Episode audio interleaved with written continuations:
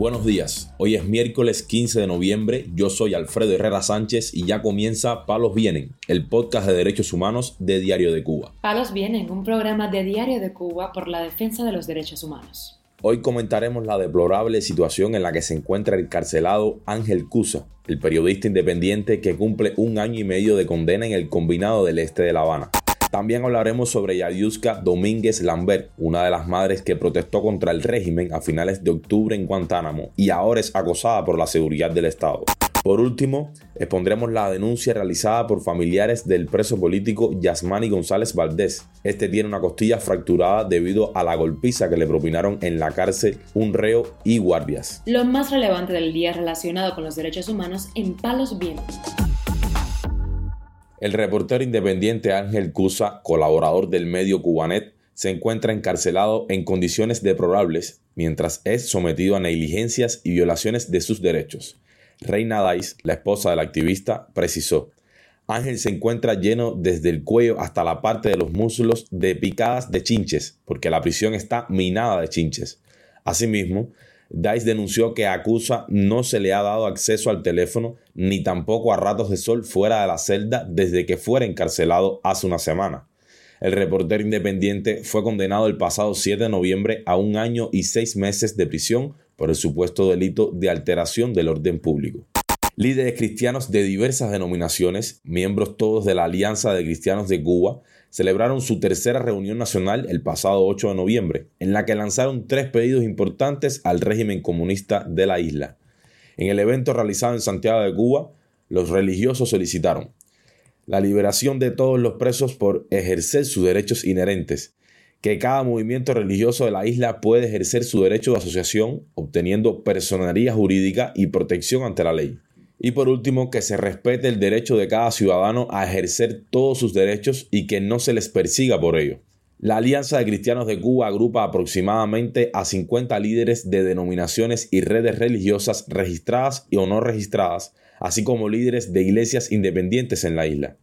En su encuentro, los líderes cristianos se comprometieron a promover la justicia, la verdad, la rectitud y la libertad de conciencia de nuestros derechos como ciudadanos cubanos y a trabajar por la sanación de las heridas de nuestra nación dañada, dividida por un proyecto social fallido que continúa despojando a sus ciudadanos de su dignidad como seres humanos.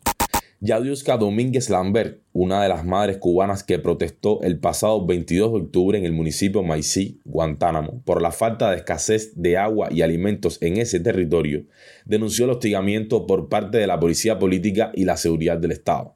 Domínguez declaró al medio independiente Cubanet que ya basta de represión, basta de amenaza, basta. Yo quiero exigirle a ellos que me dejen en paz porque yo ni he matado ni he robado y por decir que no he matado ni he robado me quieren imponer cargo.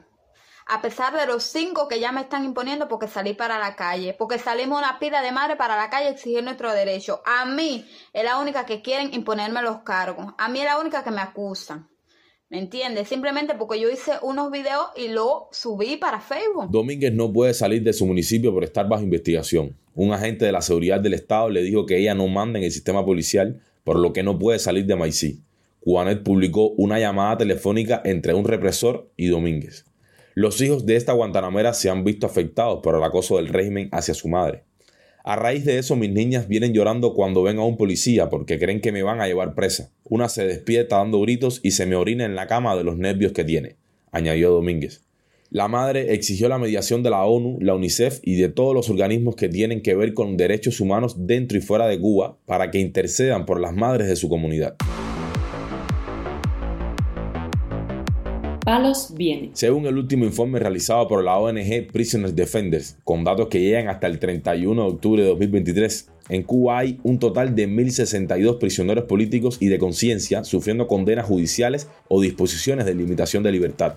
Solo en los últimos seis meses, la citada ONG ha confirmado 96 nuevos presos políticos. En el mes de octubre se registraron 16 nuevos presos políticos y otros 6 salieron de la lista tras el cumplimiento íntegro de la sanción impuesta.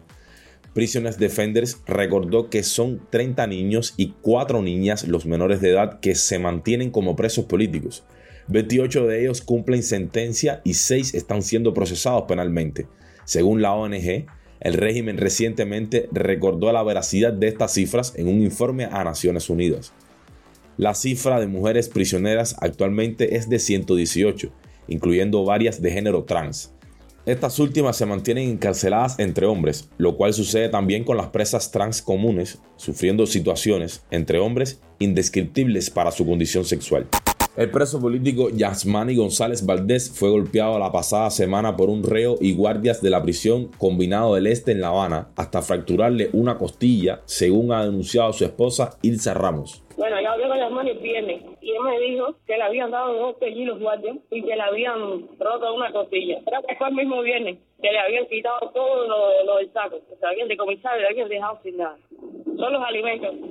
Eh, bueno, la llamada se cayó. Entonces después me llamó otra persona que es mamá de un preso y me dijo, eh, por favor, mi hijo está preso y me dijo que te diera ese recado. Eh, a él le dieron esas dos pizzas porque tenía un papelito con los nombres de presos que están colaborando con el dedo. Y por eso le dieron esas dos pizzas. La aguantaron los guardias y le empezaron a dar González fue arrestado en abril como el presunto autor de los grafitis antigubernamentales realizados por el nuevo directorio en la Facultad de Física de la Universidad de La Habana, en los predios del Estadio Universitario y en la calle Humboldt de Centro Habana. El activista tiene una petición fiscal de seis años de privación de libertad por el delito de propaganda enemiga. Palos Vienen, un programa de Diario de Cuba por la defensa de los derechos humanos. Muchas gracias por acompañarnos este miércoles en Palos Vienen, el podcast de derechos humanos de Diario de Cuba. Pueden escucharnos en nuestra página web y redes sociales, además de SoundCloud, Telegram, Spotify, Google Podcast y Apple Podcast. Yo soy Alfredo Herrera Sánchez y mañana volveremos con más informaciones.